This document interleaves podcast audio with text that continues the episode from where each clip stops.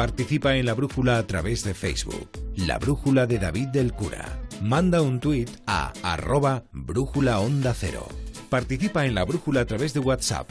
Deja tu mensaje de voz en el número 608-962-492. Tenemos una estación de radio que está dentro de un faro. Ese faro está asomado al Cantábrico, así que lo siguiente en la brújula es una conexión con Punta Norte, con Javier Cancho. Y en el capítulo de hoy, ETA, caso abierto.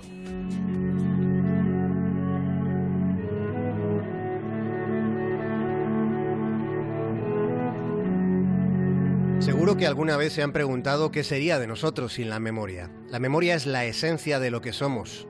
En la memoria está la identidad de cada uno de nosotros y de todos nosotros en su conjunto. Pero sucede que vivimos tiempos confusos. Tan intensos son los tiempos que vivimos que algo que estaba ahí hace un instante parece haber envejecido en unos pocos parpadeos. Como decía Andrés Rábago el Roto, nos informamos al segundo para olvidar al instante. Y así es como la memoria se va fragmentando, se va desintegrando en una realidad trepidante, cambiante, donde la conciencia, la conciencia termina siendo una glándula incómoda.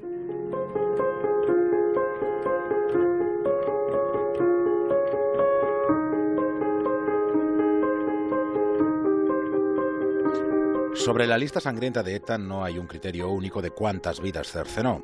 Hay unos cuantos balances que difieren sobre el número de asesinados. Esa lista de sangre rondaría los 850 crímenes. Pero luego además ha de tenerse en consideración el efecto multiplicador del dolor entre las familias afectadas. Con un cómputo tan elevado en circunstancias muy violentas, ese efecto multiplicador del dolor debe ser contemplado a la hora de tratar de entender el tremendísimo impacto social y cultural que tuvo y que tiene el fenómeno etarra. Esa cicatriz emocional continúa ahí y no debería postergarse esa evidencia. Tratándose de ETA, las cifras no terminan de resultar lo suficientemente descriptivas, pero en las crónicas criminales de ETA hay algunas cifras especialmente sobrecogedoras. Por ejemplo, durante los primeros 15 años de democracia, ETA mató a 624 personas. Una de cada tres víctimas de ETA lo fue durante los llamados años de plomo que transcurrieron entre 1978 y 1990. ETA, por tanto, no fue un intento de oposición a la dictadura de Franco, sobre todo fue una ejecución organizada de odio y terror sangriento contra los españoles en su conjunto, que en ese momento habían llegado a una situación no idílica, desde luego, pero sí democrática, tras los 40 años de la dictadura franquista. Pero la mano asesina de ETA también fue una forma terrible de socavar la propia soberanía del pueblo vasco, que en octubre del 78 aprobaba con una mayoría del 90%, aprobaba el Estatuto de Autonomía de Guernica. Haciendo memoria, tampoco debería olvidarse algo más. Ese algo es un gran vacío que agrava el impacto lacerante de esos asesinatos. No deberíamos olvidar que según datos de la Audiencia Nacional, todavía todavía hay 220 crímenes atribuidos a la banda terrorista que no han sido juzgados, o porque se desconoce quiénes fueron los criminales, o porque aún no han sido detenidos.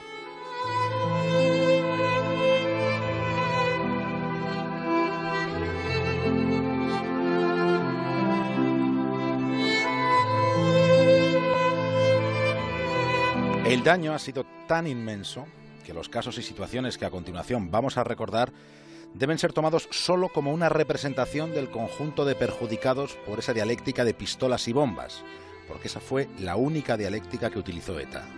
ETA no permitía pensar, no consentía que se pudiera dudar. Dolores González, alias Yoyes, después de que abandonara eso que se llamaba la lucha armada, fue asesinada. Lo fue en diciembre del 86. Fue tiroteada delante de su hijo, que era un niño de tres años. En Madrid a las 23 horas y 57 minutos del 22 de noviembre del 88, aquella noche, estallaba una furgoneta bomba junto a los muros exteriores de la dirección de la Guardia Civil en la calle Guzmán el Bueno. ETA mató muchos guardias civiles, pero en concreto en aquel atentado aquella noche no mató ninguno. Quien murió fue un niño de dos años que iba en coche con sus padres. Aquel crimen no puede interpretarse como un accidente.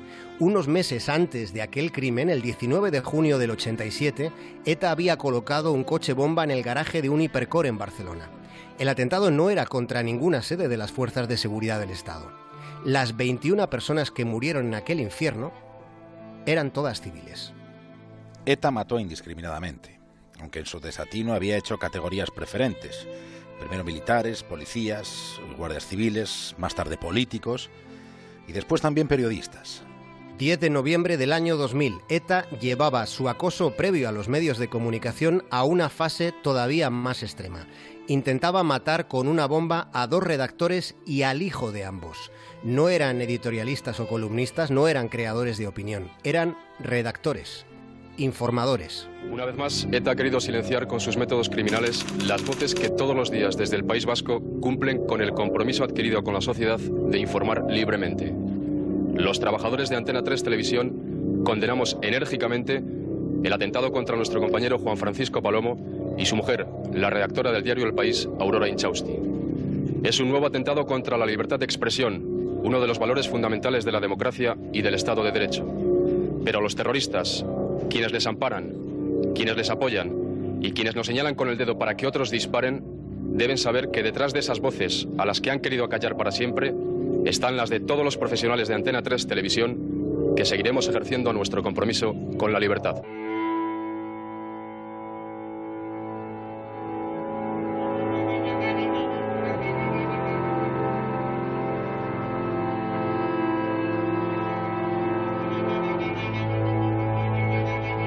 Han sido tantos los casos y tan dramáticos que cualquier resumen, por extenso que fuera, resultaría un recuerdo mínimo por eso lo que esta noche vamos a hacer es rescatar de la memoria uno de esos casos que continúa sin resolver.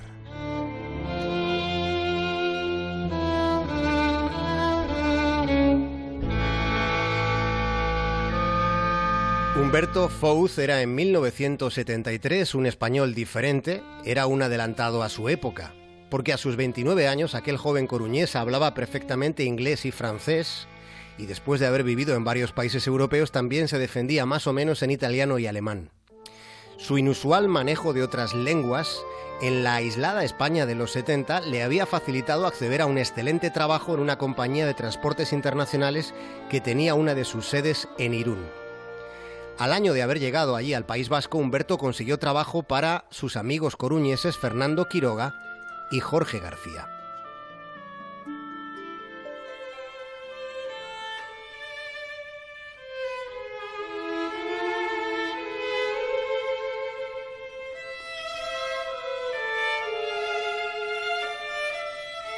En los próximos días se van a cumplir 45 años del crimen de tres jóvenes gallegos a los que un comando etarra confundió con policías.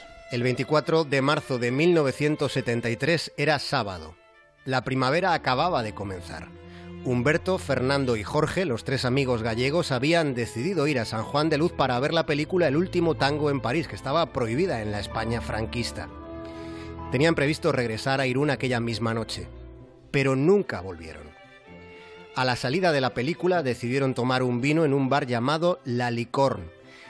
En ese bar había un grupo de etarras, y entre ellos estaba uno de sus dirigentes en aquel momento, era Tomás Pérez Revilla. A la salida del establecimiento secuestraron a los jóvenes gallegos.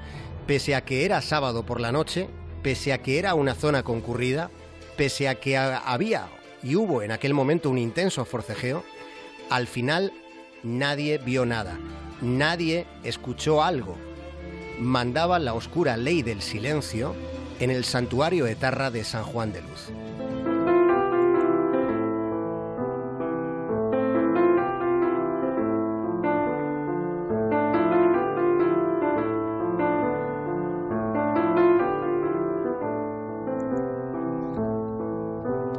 Al lunes siguiente, los familiares de los tres jóvenes presentaron denuncia por la desaparición. A partir de ahí pasaron meses y era como si se los hubiera tragado la tierra. No había ni rastro de los tres. Aquellos eran tiempos en los que la policía francesa se comportaba con bastante indolencia ante la presencia etarra en su territorio. Los terroristas estaban convencidos de que aquellos chicos eran policías. Trataron de que lo confesaran, les torturaron tratando de saber quién les había mandado hasta allí y con qué propósito. Pero ellos no contaron nada porque nada sabían, no reconocieron ser agentes porque no lo eran, por mucho que la granja a la que les habían llevado en una espiral de desatinos terminara convirtiéndose en la granja de los horrores. Sobrecoge pensar hasta qué punto de vileza, de crueldad puede llegar el ser humano cuando se pone sádico. De lo que ocurrió en aquella granja, Se supo después algo por el exdirigente etarra José Manuel Pagoaga, alias Peixoto. Peixoto le contó a Miquel Legarza, a El Lobo, a la gente que en aquellos años se había infiltrado en ETA, Peixoto le reveló al Lobo que a algunos de aquellos chicos les habían sacado los ojos con destornilladores.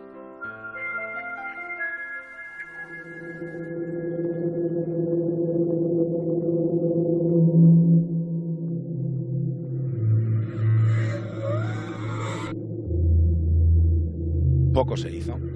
Poco se investigó entre la indulgencia francesa y la de Siria franquista. Mucho fue lo que se tapó, a pesar de que había indicios suficientes para relacionar la desaparición de tres jóvenes gallegos con la visible presencia etarra al sur de Francia. Entre las pesquisas que se hicieron había otro testimonio inquietante. En 1974, un año después de los hechos, en un interrogatorio de la policía, el pistolero etarra Jesús María Zabarte Arregui declaraba que él le había preguntado al dirigente etarra a Pérez Revilla por los jóvenes gallegos. Y Pérez Revilla le había respondido que cuanto menos supiera de ese asunto, mucho mejor. A pesar de haber algo más que indicios, al año siguiente, un juzgado de Irún decide, en octubre de 1975, decide archivar el caso por falta de pruebas.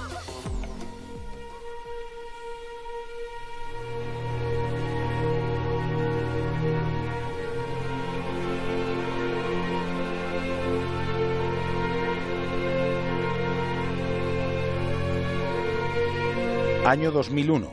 La parlamentaria vasca Coral Rodríguez, sobrina de Humberto, de uno de esos desaparecidos en el 73, envió dos cartas a uno de los autores del crimen, ya reinsertado tras haberse arrepentido de su pasado en ETA. Eran cartas con un enorme componente emocional, como pueden imaginar, en las que le pedía que por favor aportara información sobre el lugar en el que habían sido enterrados los cadáveres. Le pedía un mínimo de consuelo para las familias. Le pedía algo de humanidad tanto tiempo después. Ninguna, ninguna de las dos epístolas tuvo respuesta del supuesto arrepentido. Sobre este asunto, Suárez Gamboa, el que fuera jefe del Comando Madrid, llegó a admitir que el caso de los gallegos es una de las grandes cuentas pendientes de ETA. A 26 de febrero de 2018, hoy, casi 45 años después, esta noche nos preguntamos dónde están los huesos de aquellas tres personas, dónde fueron enterrados sus cuerpos. En todo este tiempo y por diferentes fuentes se ha especulado con una granja en la localidad francesa de Saint-Palais. Solo se ha especulado. Después de 45 años siguen faltando respuestas. Lo que no puede faltar es la memoria.